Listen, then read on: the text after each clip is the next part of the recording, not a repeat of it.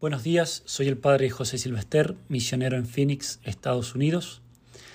Hoy es martes 25 de octubre de 2022, martes de la trigésima semana del tiempo ordinario.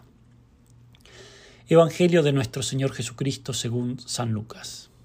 En aquel tiempo decía Jesús, ¿a qué es semejante el reino de Dios o a qué lo compararé?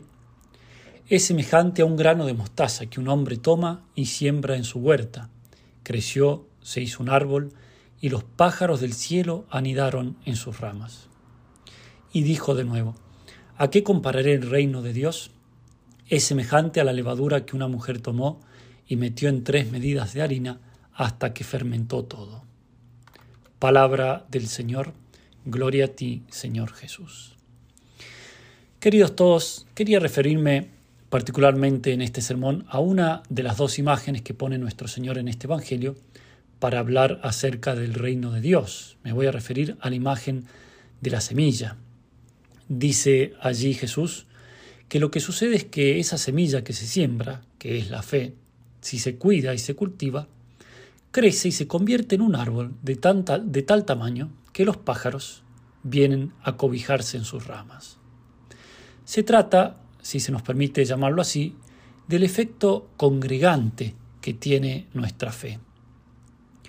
Cuando un cristiano vive bien su fe y crece en su vida espiritual, entonces da mucho fruto.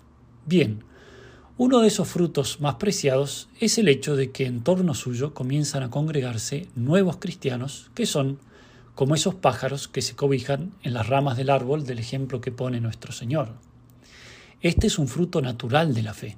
Así como es natural que los pájaros se posen sobre los árboles, así también es natural que la fe y la santidad de algunas almas atraiga a otros hacia sí, para que después puedan acercarse también a Dios.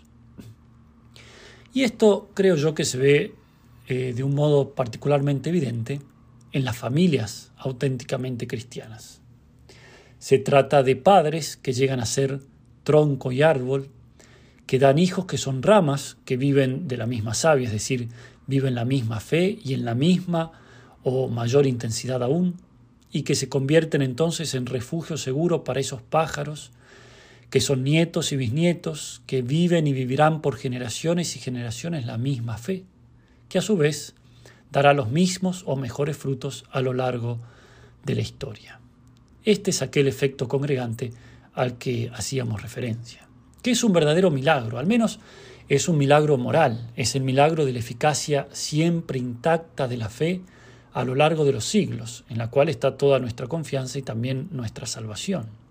Nuestra fe, que no es una teoría cualquiera ni es tampoco solamente una praxis, es el reino de Dios vivo y operante en el interior de cada hombre, es Dios mismo transformando desde adentro el alma de aquellos que le permiten entrar y obrar en ella. Y de allí su eficacia. Por eso decía San Juan Crisóstomo, los más pequeños, los más débiles entre los hombres, eran los discípulos del Señor. Pero, como había en ellos una eficacia divina grandiosa, esa fuerza se desplegó y se difundió por todo el mundo. Con esto quiso dar el Señor una prueba de su grandeza, es decir, del milagro de la transmisión de la fe. Así también hoy Dios necesita, entre comillas necesita porque Él no necesita nada, pero quiere necesitar de esas almas generosas que serán semilla de nuevos cristianos. En el Evangelio de este domingo que pasó, Jesucristo se preguntaba si encontrará fe sobre la tierra el Hijo del Hombre cuando vuelva. Y creo que podríamos aventurar una respuesta diciendo que será así solo en la medida en que haya todavía familias auténticamente cristianas en torno a las cuales se cobijen hijos y nietos, amigos y vecinos y hombres de toda clase, y que den para la Iglesia incluso los sacerdotes y religiosos santos que ella necesita para su propia subsistencia. Y esto que podría sonar más a deseo que a realidad no es más que el efecto propio de la fe, es lo que debería suceder. Por eso, la pregunta que debería hacerse todo cristiano o toda familia cristiana en relación a esto es, ¿estoy viviendo mi fe de modo tal que sea capaz de perdurar y producir frutos de santidad no solo para mi generación, sino también para las generaciones que vendrán? Estoy convirtiéndome en ese árbol que dará esas ramas firmes, que albergarán esas aves de toda especie para los años venideros. Hemos recibido mucho, tenemos la enorme responsabilidad de dar también en proporción. Como decíamos, la familia cristiana tiene en esto un papel preponderante y en este sentido debemos decir que es suya la responsabilidad de que la fe se haga cultura para que después la cultura de los pueblos sea acorde a la fe. Para esto, para terminar, quería señalar y solamente señalar tres consignas que pueden servir a los padres de familia para corroborar si eso se está haciendo realidad en sus familias. Entonces, para que la fe se haga cultura, debe, en primer lugar, hacerse hábito en los niños, desde la más tierna infancia. Nos referimos concretamente a los actos de piedad. Señalamos, por ejemplo, la oración diaria y particularmente también la comunión y la confesión frecuentes, entre otras cosas. Eso tiene que hacerse hábito en los niños para que esa fe se pueda hacer cultura. En segundo lugar, esos hábitos que han adquirido esos niños deben subsistir en la adolescencia. Una vez llegados adolescentes, tienen que pasar la gran prueba, es decir, tienen que conservar aquello que han aprendido desde niños por propia convicción. Es la gran prueba, es lo que tienen que corroborar los padres de familia y ayudar, obviamente ayudar y acompañar para que eso se pueda lograr.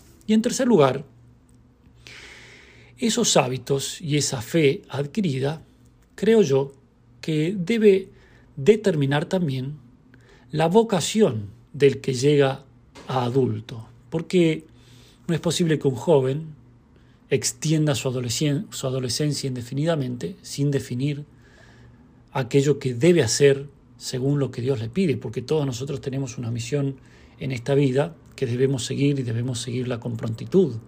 Por eso no podemos prolongar indefinidamente el determinarnos o el determinarnos a seguir la vocación que Dios nos ha dado, que generalmente la Iglesia ha entendido que son principalmente dos, es decir, la vida matrimonial o la vida consagrada, aunque también hay otras vocaciones que se pueden obviamente considerar, como son la vocación a la docencia, la vocación a la medicina, pero eso debe determinarlo aquel joven que se está convirtiendo en adulto. Por eso, Ojalá que estas consignas eh, sirvan a los padres de familia para corroborar cómo se está viviendo la fe en la familia, si realmente se está haciendo cultura, y para ver si realmente nos estamos convirtiendo en ese árbol que tiene ramas y que congrega pájaros y aves de toda especie, que es el fruto propio que debe dar nuestra fe. A la Virgen María le pedimos esta gracia para todos nosotros.